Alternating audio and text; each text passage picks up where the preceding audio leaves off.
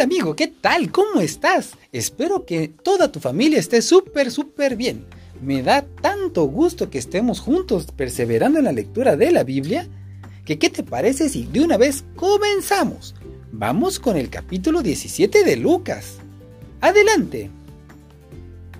Cuidado. Jesús le dijo a sus discípulos. Muchas cosas en el mundo hacen que la gente desobedezca a Dios. Y eso siempre será así. Pero qué mal le irá a quien haga que otro desobedezca a Dios.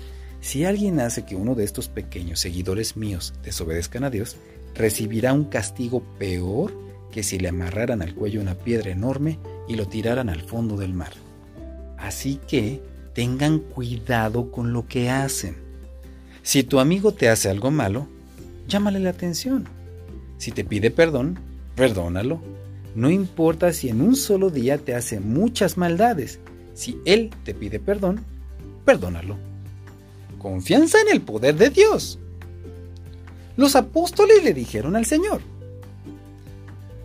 haz que confiemos más en el poder de Dios. El Señor Jesús les dijo, si la confianza de ustedes fuera tan pequeña como una semilla de mostaza, podrían decirle al árbol, levántate de aquí y plántate en el mar y el árbol les obedecería. Sirvientes inútiles. Ninguno de ustedes que tenga un esclavo le dice, ven, siéntate a comer. Cuando éste regresa de trabajar en el campo o de cuidar las ovejas, más bien le dice, prepárame la cena, quiero que estés atento a servirme hasta que yo termine de comer y de beber.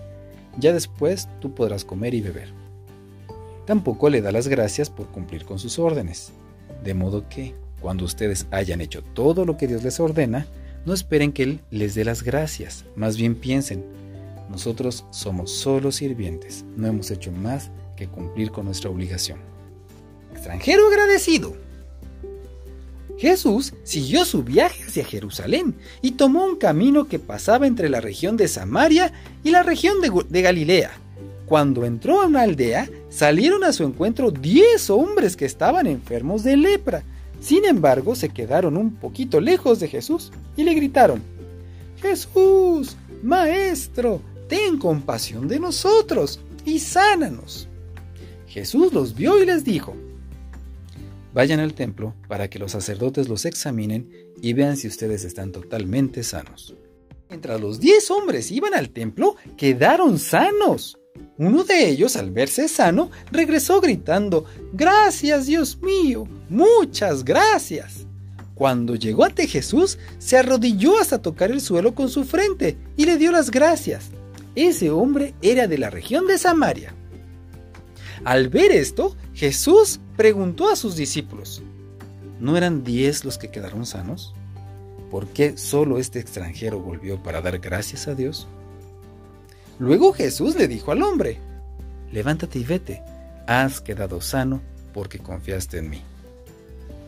¿Cuándo comenzará el reino de Dios? Algunos fariseos le preguntaban a Jesús, ¿cuándo comenzará Dios a reinar aquí?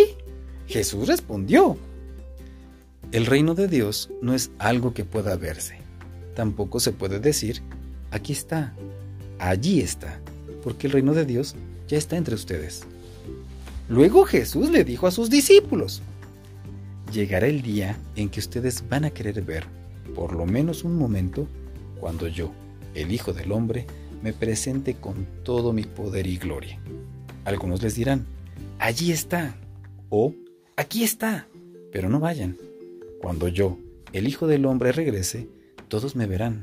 Será como un relámpago que alumbra en todo el cielo. Pero primero tendré que sufrir cosas terribles y la gente de este tiempo me rechazará. Cuando yo, el Hijo del Hombre, regrese, la gente estará viviendo como en los tiempos de Noé. Antes de que Dios inundara toda la tierra con agua, la gente comía, se divertía y se casaba. Después no entró en la casa flotante y cuando vino la inundación, toda esa gente murió. Lo mismo pasó en los tiempos de Lot. En la ciudad de Sodoma la gente comía y se divertía, compraba y vendía, sembraba y construía casas. Pero cuando Lot salió de la ciudad, cayó fuego y azufre desde el cielo, y toda esa gente murió. Algo así pasará cuando yo, el Hijo del Hombre, vuelva otra vez. Si en ese momento alguien está en la azotea de su casa, que no baje a sacar sus pertenencias. El que esté trabajando en el campo, que no regrese a su casa. Recuerden que por mirar hacia atrás, la esposa de Lot se convirtió en una estatua de sal. Los que quieran salvar su vida, la perderán, pero los que la pierdan, se salvarán. La noche en que yo regrese, si hay dos personas durmiendo en una cama, me llevaré a una y dejaré a otra. De igual manera, si dos mujeres estuvieran moliendo trigo, me llevaré a una y dejaré a la otra. Los discípulos preguntaron, Señor, ¿dónde ocurrirá eso? Jesús les respondió, Todos saben bien que allí, donde se juntan los buitres, hay un cuerpo muerto. Así será cuando yo venga. Todos lo sabrán con seguridad. Fin del capítulo 17. Nos vemos mañana, amigo. Chao.